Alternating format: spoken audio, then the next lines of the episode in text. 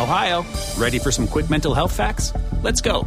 Nearly 2 million Ohioans live with a mental health condition. In the U.S., more than 50% of people will be diagnosed with a mental illness in their lifetime. Depression is a leading cause of disability worldwide. So, why are some of us still stigmatizing people living with a mental health condition when we know all of this? Let's listen to the facts and beat the stigma. Ohio, challenge what you know about mental health at beatthestigma.org. Como pintor profesional, eres tan bueno como tu último trabajo. Hazlo aún mejor con la pintura Bear Pro i300 para interiores de The Home Depot, desde solo $17.99 el galón. Y eso es antes del descuento Pro Extra. Obtienes un desempeño superior que cubre y esconde cada detalle, y una aplicación fácil y rápida con rociador, rodillo o brocha. Haz tu mejor trabajo con la pintura Bear Pro i300 para interiores a $17.99 el galón. En The Home Depot, haces más, logras más. Disponible en tiendas y por internet. Hola, ¿qué tal? Muy, muy buenas noches. Sean bienvenidos al podcast Adrián Ruiz. Como siempre, es un placer el día de hoy recibirlos y platicar con ustedes y compartir varios temas de interés eh, muy importantes para el día de hoy, 20 de agosto de este año 2018. El día de hoy pues tenemos varias noticias muy, muy, muy importantes. La primera de ellas que el día de hoy pues tenemos es que pues inicia el regreso a clases de todos los alumnos de nivel primaria, secundaria, kinder, preescolar, que hoy pues nuevamente se reincorporan a, a los estudios, a las escuelas. Muchas felicidades a aquellos que regresan con ánimos para seguir estudiando, para seguir preparándose y continuar con su desarrollo y ese crecimiento personal que inicia desde la educación, pero no solo la educación formal que se da en la escuela, sino también la educación que se da en casa. Y, pues bueno, el día de hoy muchos niños ilusionados regresan a la escuela, ilusionados por iniciar un nuevo ciclo escolar, por regresar a ver a sus compañeritos, por pasar a un año nuevo, por estrenar útiles escolares. Esa ilusión que aún recuerdo yo cuando era niño, que tenía cuando pasaba un siguiente año y, esperaba a ver qué me, qué, me, qué me deparaba ese año nuevo eh, en el ciclo escolar, qué cosas nuevas iba a aprender, qué materias nuevas y la emoción de sentirse grande también, porque los niños, pues evidentemente esto los hace sentirse grandes, les hace sentirse que están creciendo, que están madurando. un niño que pasa de quinto a sexto año, pues híjole, ya se siente un, niño más grande y esto contribuye mucho en la autoestima de cada uno de ellos.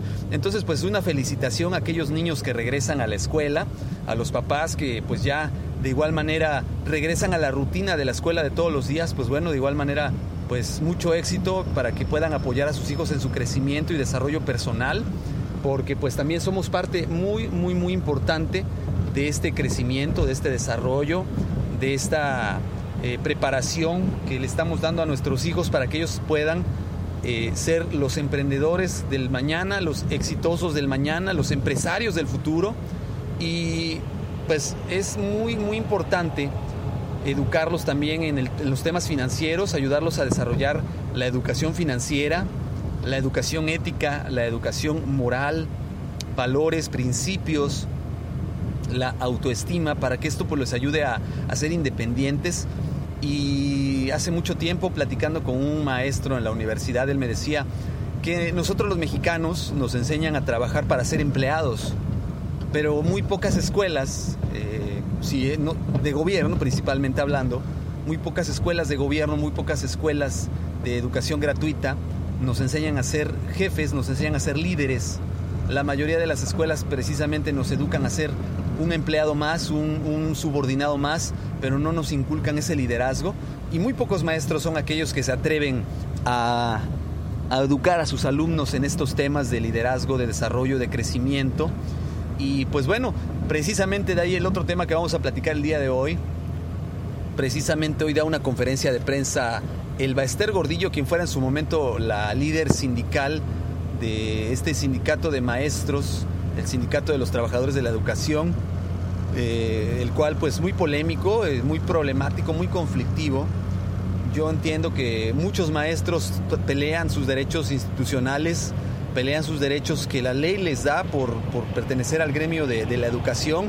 Sin embargo, pues de mucho se habla de que esta mujer, el Baster Gordillo, pues se benefició bastante es una mujer que actualmente es una, mujer millonaria, que después de haber pasado un periodo de casi cinco años en la cárcel, por fin es liberada, pero pues la señora pues salió, todos los cargos que se le habían imputado de enriquecimiento ilícito este, y, otros tantos más, pues fueron olvidados ya por el gobierno.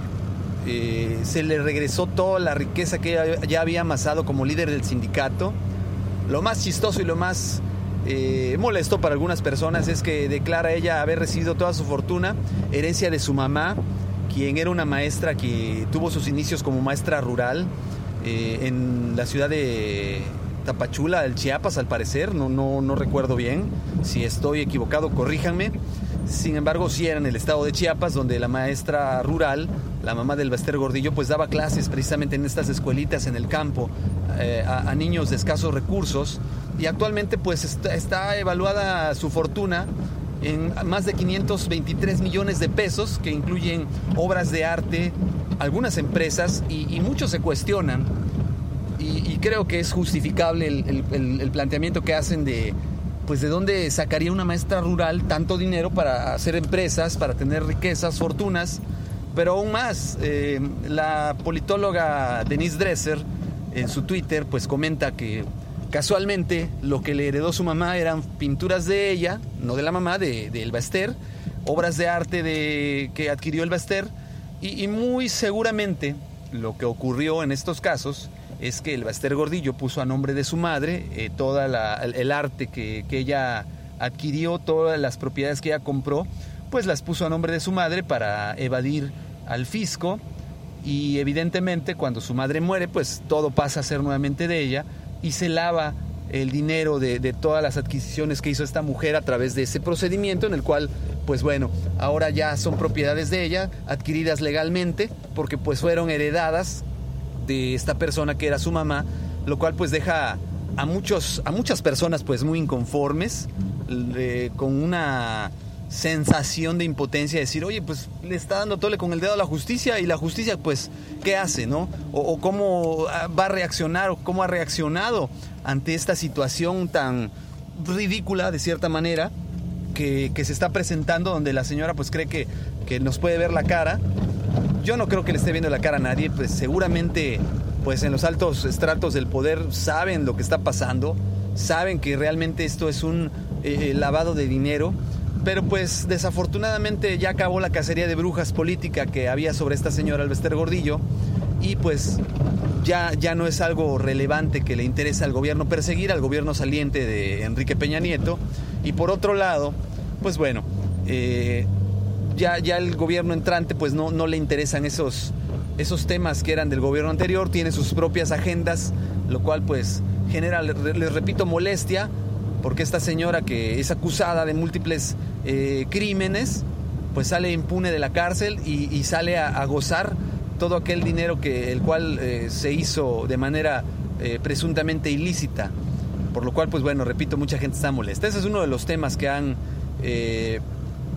sido muy importante recientemente. Otro tema también muy importante es un, un, tema muy, muy delicado para la Iglesia Católica en el cual en Estados Unidos pues se procede de manera legal contra muchos sacerdotes que abusaban sexualmente de muchos niños.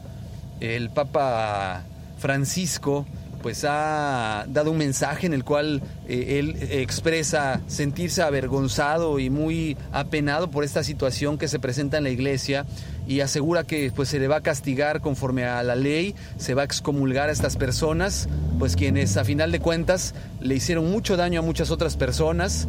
En su mensaje que él publica en Twitter, pues pide eh, eh, pues respeto y oración para las personas que sufrieron de estos abusos y pues bueno, ha sido duramente criticado por muchos usuarios en Twitter que lo acusan de hipócrita, lo acusan de proteger a los pederastas, eh, a muchos sacerdotes que son pederastas. Cabe mencionar que pues eh, no todos los sacerdotes son pederastas, si bien es cierto que una gran mayoría ha sido descubierta en actos de homosexualidad y pederastía, pues eso no significa que todos, todos los, los miembros de la iglesia lo sean. Lo que sí es que van a tener que hacer una depuración de sus filas, van a tener que, cambiar eh, la manera en la cual pues proceden a, juzgar y a enjuiciar dentro de sus regímenes del Vaticano a estos sacerdotes porque la realidad es que la Iglesia Católica está perdiendo mucha credibilidad ante estos actos tan atroces cometidos por sus propios sacerdotes, obispos, eh, cardenales que encubren todos estos crímenes. Y si la Iglesia Católica quiere recuperar a muchos de sus feligreses, pues tiene que empezar a hacer los cambios correspondientes, a, castigar a las personas eh, que cometen estos crímenes y quizás no castigar, llamémosle, sino a, que se les consigne bajo la ley por eh, este, este crimen tan, tan atroz que es el abuso de menores. Y, yo creo que ese sería el, tema más recomendable para la Iglesia Católica ahorita que, están las cosas de color de hormiga. Y, pues bueno, es una otra de las noticias importantísimas que, están en la actualidad. Eh, pues rondando las redes sociales, los canales de televisión y que pues se han vuelto trending topic eh, y, que realmente pues tenemos que estar al pendiente, tenemos que saber porque todo esto puede llegar a cambiar de un momento para otro el rumbo que marcan las cosas y, pues eh, es, muy importante estar, estar muy enterados de estos temas.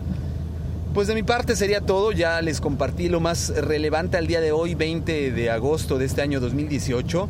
Eh, yo les agradezco infinitamente su compañía, espero que les sea de utilidad esta información, que la compartan, si, creen que alguien le puede ser de utilidad, compártanlo, denle like por favor, eh, pueden dejar sus comentarios en los medios de contacto, ya saben que son correo electrónico adrianrogelioruiz.com, en Twitter como Adrián Rogelio Ru, en eh, YouTube me encuentran en la plataforma, en el canal de Master Ruiz, a decir la plataforma, no es el canal de Master Ruiz, ahí también pueden escuchar estos audios.